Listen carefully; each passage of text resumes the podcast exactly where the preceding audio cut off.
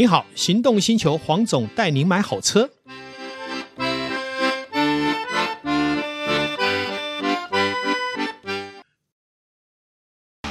纯正欧洲制造，Škoda Kamiq，新年式搭载全速域 ACC 与车道智中，搭配全彩数位仪表，全部拥有就是这么简单。生活修旅新境界，Škoda c o m i c Kamiq，Škoda 聪明的就懂。黄总带你买好车，再次来到线上，邀请导叔一起来谈幸福事。Hello，各位听众朋友，大家好，我是导叔导哥座。哎，黄总，是我怎么觉得我们在台湾开车，有时候你不觉得好像，比如说我们在市区道路或在郊区道路，嗯，你会觉得开车有时候都觉得很龟速。呃，这就要谈到我一直觉得。有一个很被嫌恶的部会叫做交通单位，交通部。呃，我一直觉得台湾有很多不能进步，跟这个部会是有关的哈。嗯，以前我们也会听到什么交通帮啊，什么，总觉得好像整个交通政策是被垄断的。而且你有没有发现一件事情？嗯，很多交通部长都是因为这些幕僚做的一些事情而导致他被嫌恶，甚至于下台。呃，也发生过不少次哎。对，所以每一次有一些交通部长上来，我都会开一个玩笑说：“你好好管理你这些控管交通的人员，因为他们常常给的建议，甚至于呃一些后面的交通政策是不符合世道的。嗯，就是在他的学问圈里面在打穿圈，而且不国际化。嗯，就以我们来说，我们的高速公路的时速居然还有什么九十公里的，那你不觉得说？有这非常不贴近现实的生活。那如果今天我们都是八线道，你九十也就算了，对不对？我们都是两线道、三线道为主的车道，那你又把速限定得这么低，而且更夸张的一点就是，每次端出的速限都是保守到不得了，等到有民怨了才调高。还记不记得雪隧？嗯、哦，雪隧，我记得最一开始的时候是七十、六十。哦，对，后来才变被迫七十，七十，然后八十九十。那我再问一件事情：当初定这些速限的幕僚没有领薪水吗？没有领国民的贡献吗？为什么你要定一个六十？你的逻辑在哪里？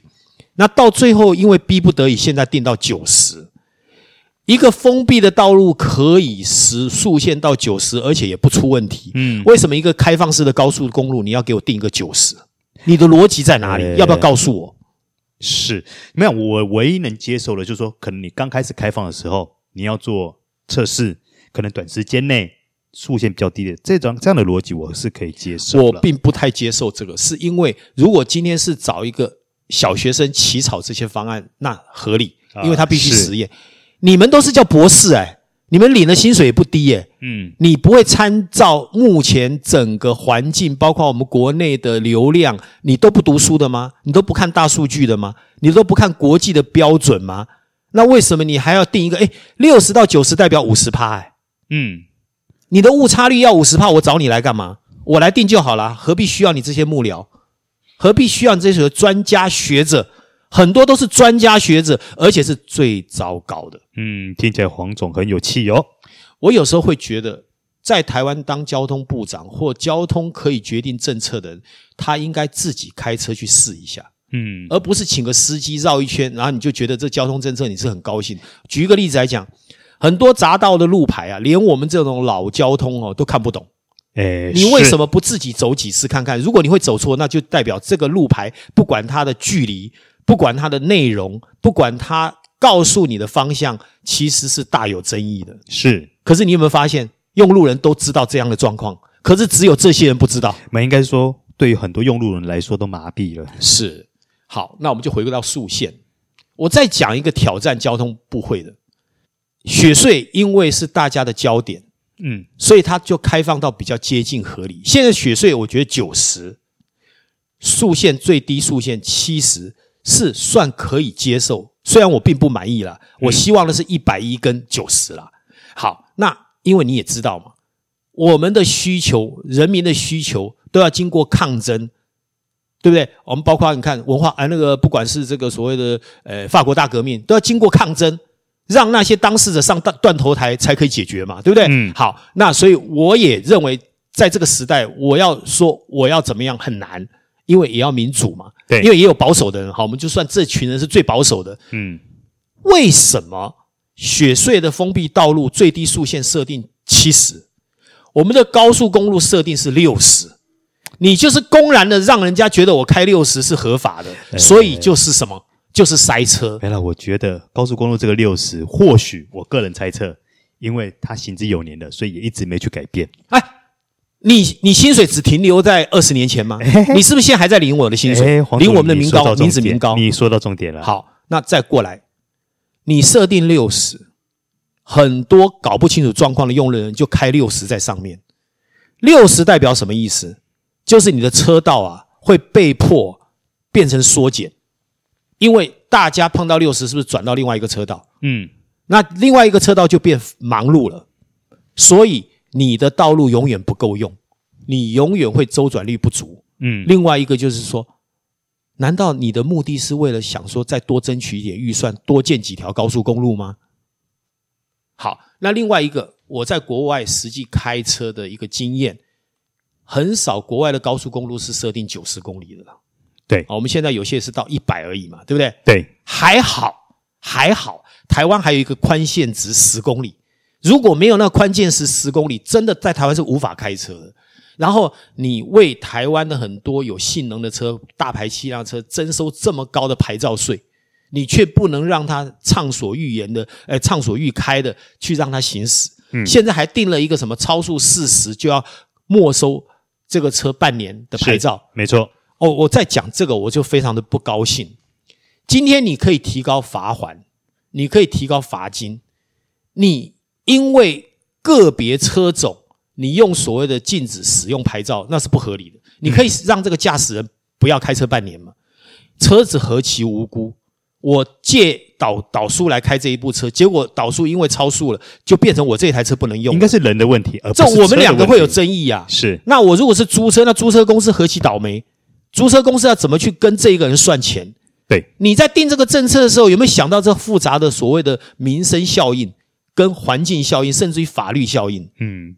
就蒙着头你就定了这个部分，我认为真的需要讨论了，非常需要。但是你看，已经通过了，是因为这是人的问题，不是车的问题。对，所以我说台湾有很多的交通法规，嗯，都是埋没在一堆，真的叫读书史书嘛，就是他都是叫专家学者，专家学者是替我们解决问题，不是制造困扰的。是，可是你们发现，一直以来这个部会为什么被嫌恶？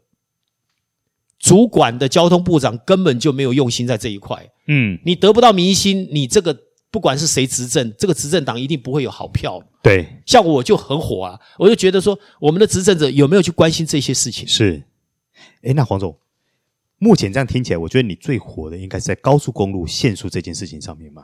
那除了这个部分呢，还有哪些地方是你觉得很看不惯的？呃，我。对限速是最直觉的啦，为什么？因为我以前呃代理经销的是奥迪的车，对啊，是欧洲车。那我在德国的 Autobahn 开过，人家是多么多么的所谓的呃善意的让你使用，对不对？嗯，像我举一个例子来，我在德国 Autobahn，我那个时候开了一部奥迪的 A 六在试车，我已经拉到两百二了，因为它是无限速公路嘛，嗯，结果我眼睛一瞄，那后面好像有一个红头。我就马上闪开，让他走。嗯，紧接着，呃，我又看到红头离开了，我就回到主线车道了。哦，就内线车道。哎，前面有一台 B N 到三二零，看到我接近，也主动让开。嗯，你就会发现，如果一个政府够好，他其实他在规划的时候，就会造成人民顺从的去做这个所谓的环境效应，也就是你会在经验法则里面，你就这样处理。那台湾就是一开始，不管是官员，不管是交通政策的执行者，嗯，没有强调这一点。比方说，最近的一个政策比较好的，就是要礼让行人。再过三五年，你还会看到车子去就是不礼让行人吗？不会嘛，现在几乎都礼让行人了嘛。好，如果交通政策官员认为我们在高速公路，因为为了避免塞车，甚至于让大家变换车道，因为变换车道是危险的嘛。嗯，那你不要变换车道，就是第一个开放速限嘛，让它更快嘛。它就不用因为前面的龟车而去换车道嘛。那另外一个，只要是龟车低于一个速度放主线车道，就一定要开罚嘛。可是我们常常都是看到一张，半年跑出一张，然后才大张旗鼓说，哎，这一个被取缔了。可是超速的是取缔是无穷的，嗯，这种所谓的比例原则完全不符合，嗯，因为开高速的人反而是服务这整个高速公路，嗯，因为它很快嘛。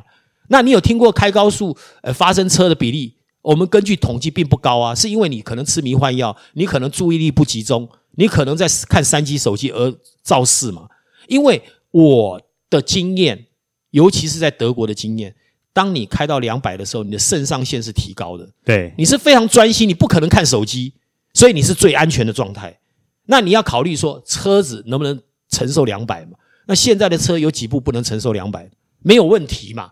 所以速线一直以来都不是问题，反而是那些固执派的，甚至于我们讲的专家学者误导了人民，认为说时速是最大的元凶，其实不是。嗯，我在这里一定要大声疾呼：只要我们人民统一起来，要求所谓的交通单位去改善这件事情，甚至于直接要求总统，你是不是要下一个行政命令，要求你的幕僚去给我彻底去改善这件事情？我告诉你两件事情，第一个。交通顺畅。第二个，因为大家开车有一定的速度，不是六七十，所以再也不敢分心，再也不敢看三 C 手机，反而肇事率下降。那另外一个就是节能省油。为什么？因为当我们都愿意很顺畅的开，不要停停走走踩刹车，那些消耗的能源又回来了。这是一种所谓的速度能源环保的议题。哦，是。你觉得这是不是很棒？是，可是你看，很少人在提啊，好像只要提到时速高，就会冒天下之大不韪。对，这不合理啊。但是呢，话又讲回来，其实我觉得跟我们自己公民素质的提升也可能带一些关系啊。那当然，像比如说我们在高速公路在内线道的时候，我们常常会看到有人在龟速，比如说卡内线道，它时速可能只有八十九十。那这件事情呢？我坦白说，政府也不是没倡导过。嗯，那我们一般在人民呢，在讨论区，在很多地方也不是没讨论过。那大家也都大声疾呼过，但是这些人还是一样出现。好，因为交通部长不是我，嗯，是我，我怎么做？我责令整个所谓的呃高速公路警察局的警察，你开的那么好的车，你就给我去巡逻。怎么巡逻？只要看到慢的就。靠到旁边鸣笛，叫他开快，超过三秒钟迟疑拍照，马上开罚单。我告诉你，三个月全部这些习惯都改变了，就跟现在礼让行人是一样的道理。你做不做嘛？你只要做，是不是就改善了？是不是改善了几十年的陈疴？做不做？听到这一段的交通官员或是有影响力的民意代表，请你去做这一件事，你一定是大快民民心。嗯，那个东西不能做吗？你只是说在文字上写说啊，希望你快一点，或者说有时候取缔个一张什么低于六十的我开罚，那有什么效果？不痛不痒。但是如果你会发现，只要开慢了就有警察去鸣笛，嗯，去驱赶。我跟你讲，这个化学效应跟所谓的新闻效应，我我想现在的记者是不是要找这种来报道？对，哎，又有一台车呃去去追逐一台六十公里的，甚至于把它挡下来，哎，移到旁边去开罚。你可以要求啊，对不对？对，那你只要驱赶几次，我跟你讲，很多现在叫做所谓白目的驾驶者就会改善嘛。就跟我们现在讲说，行人要礼让嘛。嗯，那你看最近的这个雷厉风行，我跟你讲，这行人礼让一定会成为一个所谓的标准，就习惯了。你以后就算没有说每天去盯你，你也不会说做这件事，因为你现在都知道，我只要走到斑马线，我就必须要礼让。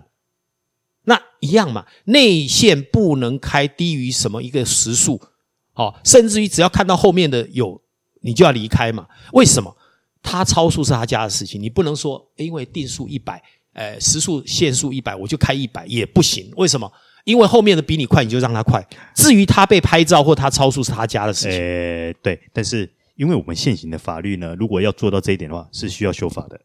那所以我，我我我讲。但是我刚刚讲说，如果要求警察去所谓的鸣笛驱赶，这是合法的。哎，对，他并没有开罚嘛。对，那你要不要先做这一块呢？那警察没事，就是只有取缔高速，然后人家检检举这些所谓的莫名其妙的小案件，你要接受。那这么简单，马上可以推动，甚至于是马上就有效果的，你却不做。